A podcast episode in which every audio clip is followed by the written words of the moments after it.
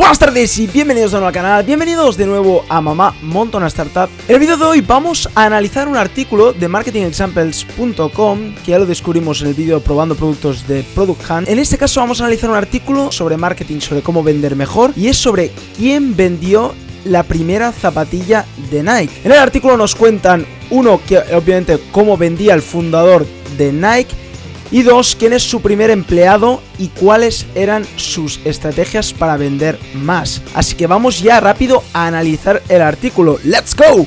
Como veis el artículo se llama How Jeff Johnson vendió su primer zapato Nike. Jeff Johnson, como veréis, es el empleado número uno de la grandísima empresa Nike. Aquí nos explica que Phil Knight, que es el fundador de Nike, cómo vendió sus primeros zapatos. Es decir, al, fundador le llegaron una gran cantidad de zapatos de Nike. Aquí pone desde Japón. Y cómo empezó a vender estos zapatos, ¿no? Nike nos explica que su estrategia básica era ir. Nos dice que es brillante, nos dice él mismo. Y es ir directamente a, las, a, las, a los circuitos donde se hacía atletismo. En Estados Unidos es muy típico los circuitos, pues que los chavales entrenan y están ahí haciendo gimnasia, ¿no? Típico de las pelis. Pues Night Phil se iba a esos sitios a hablar con los entrenadores, a hablar con los corredores, con la gente que miraba a los corredores y les enseñaba esos zapatos nuevos de esta nueva marca llamada Nike. Y obviamente dice que vendía un montón, ya que obviamente en esa época, en el 1964, pues no habían tantas marcas de zapatos y menos de running, ¿no? Ahora nos explica que el empleado número uno es Jeff Johnson, em, que lo contrató en el 1965 y que en 10 meses vendió ni más ni menos que 3.250 pares de zapatos. Una locura para aquella época. Obviamente no había ni e-commerce, no había ni logística a lo Amazon, sino que era venta a pie, venta en la calle. 3.250 ventas de zapatos en 10 meses es muchísimo. Y la facturación ponle que cada zapato vale unos, ahora mismo valen 100, pero no sé, en aquella época, pues haz números porque es muchas ventas. Dice Knight que es casi imposible lo que hizo, eh, lo que hizo Jeff, ¿no? Pero obviamente la estrategia era buenísima, se iba a, a los sitios, a las carreras, iba a hablar con los fans, iba a hablar con los entrenadores, iba a hablar con los corredores, decirles que su zapato era más cómodo, obviamente venderle la marca, la marca Nike, ¿no? Si te fijas, lo bueno que tenía eh, Jeff en este caso, que no tenía Knight, que no tenía Phil, era la creación de relaciones que hacía con los consumidores. Ahora veremos su gran estrategia para mantener uno a más consumidores comprando, ya que lo mejor de Nike es su recurrencia. Cuando compras unas Nike, unas botas, unos zapatos para correr, no dejas de comprarlo y te conviertes en fan. Ahora veremos cómo lo hizo. Aquí nos explica Johnson Mailing List. Johnson, el Jeff, tenía una lista de mails. Obviamente, en esa época, el email marketing, el newsletter, no estaba.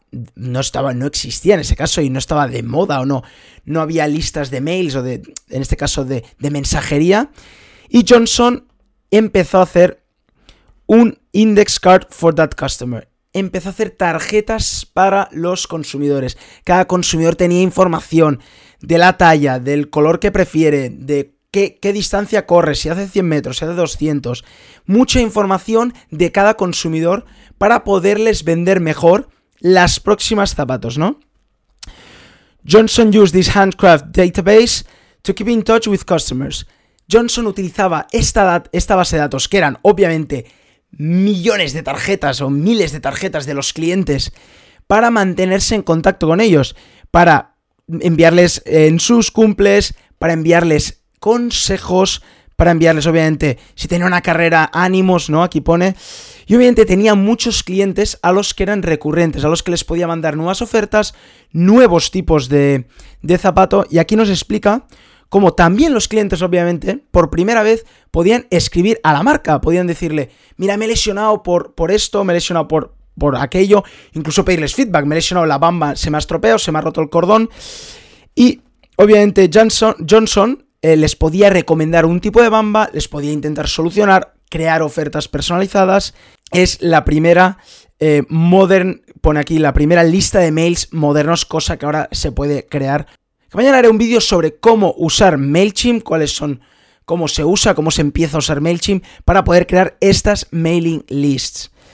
Fijaros que ponía una rate response de 95%. Hoy en día es casi impensable que con una mailing list tengas 95% de, de respuesta. Ahora nos va a hablar del zapatero de Johnson, de Jeff. Johnson no era solo conocido por su lista de mails, por su lista de mensajería. También iba más allá. Una vez un consumidor se quejaba de que los de que el zapato pues no le, no le cabía o le molestaba, Johnson conseguía este feedback, eh, recibía este feedback, como dijimos, el feedback es súper importante en el artículo de Marmulins, feedback es súper importante para tus consumidores. Pues él recibía todo eso, te cogía los zapatos, miraba los fallos obviamente y cogía un zapatero, te hacía una suela básicamente personalizada y básicamente te devolvía ese zapato con esta nueva, em, con este nuevo, con esta nueva suela, ¿no? Con este nuevo material que sería bueno para ti, personalmente para ti, ¿no? Soon after Johnson got a letter in the post from the customer saying he just posted a personal best at the Boston Marathon. Obviamente, los consumidores le respondían, eh, había creado fans. ¿Cómo? Pues con esta respuesta, con este feedback, dame feedback y yo te intentaré ayudar al máximo. Ponía al consumidor en el centro. Les cogía las datas, les iba dando cariño, les iba dando, les respondía, les daba tips. Y una vez ellos se quejaban, él respondía. No, no de unas malas maneras, al revés, intentaba ayudarlos, ya que el consumidor, obviamente, en este caso sabe más, porque es el que se pone la bamba y el que empieza a correr. Y si tú te quejabas, él cogía tu bamba, te la personalizaba para ti y te la devolvía para que tus resultados fueran mejor. Y eso es como consiguió crear Fans Johnson. An Impossible Task. En 1967, Knight le dijo a Johnson, le propuso a Johnson hacer otra eh, tarea imposible. Vale, he had to single-handedly establish Blue Ribbon en costa este. Blue Ribbon era Nike, era como se llama la marca en, aquellos tiempos. Obviamente, lo que significaba que tenía que hacer un nuevo network, un nuevo, obviamente sabía, se iría a otra ciudad, ¿no? A poner de moda otra vez esta marca, ¿no? ¿Qué hizo Johnson? Pone aquí, well, he worked through his index cards until he found a truck star in the east who he'd shared letters with, drove to the kid's house and knocked on the door unannounced.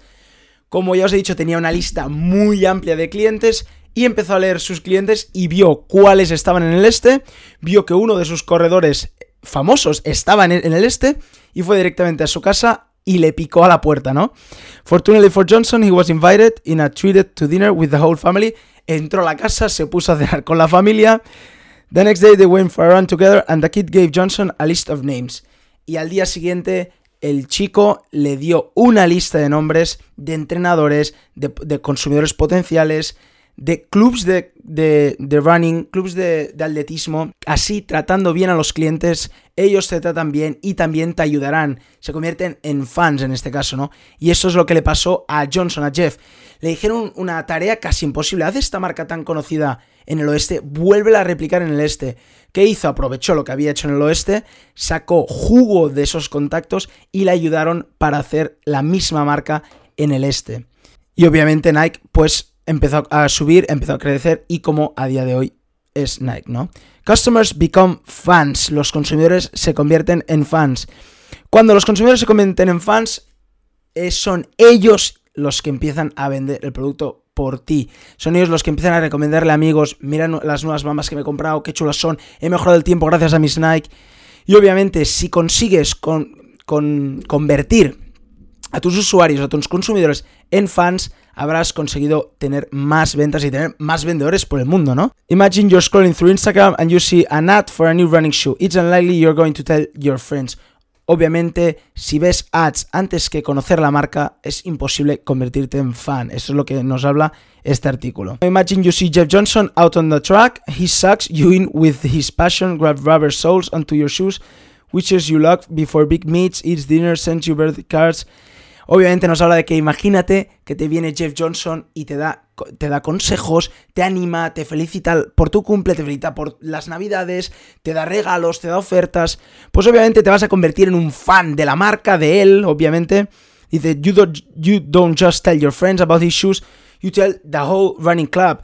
No solo le dices a tus amigos, le dices a todo el mundo que tienes estas bambas. Mira qué bien me tratan, mira cómo me está tratando, me felicita, me da consejos, me ayuda a mejorar. Le dices a tu entrenador, le dices a tus amigos, le dices a todo el mundo, ¿no? Y eso es como Nike empezó a vender más de 50.000 zapatos, ¿no? Gracias al boca a boca y a través de este cuidado del consumidor y poner al consumidor en el centro.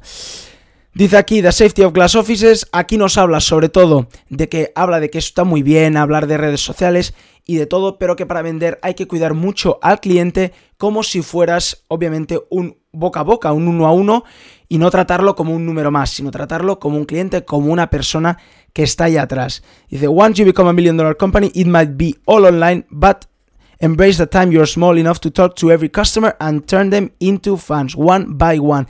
Está muy bien intentar tener millones de followers, pero tienes que tratar a cada uno como un consumidor más, tratarlo súper bien y convertirlo en fan.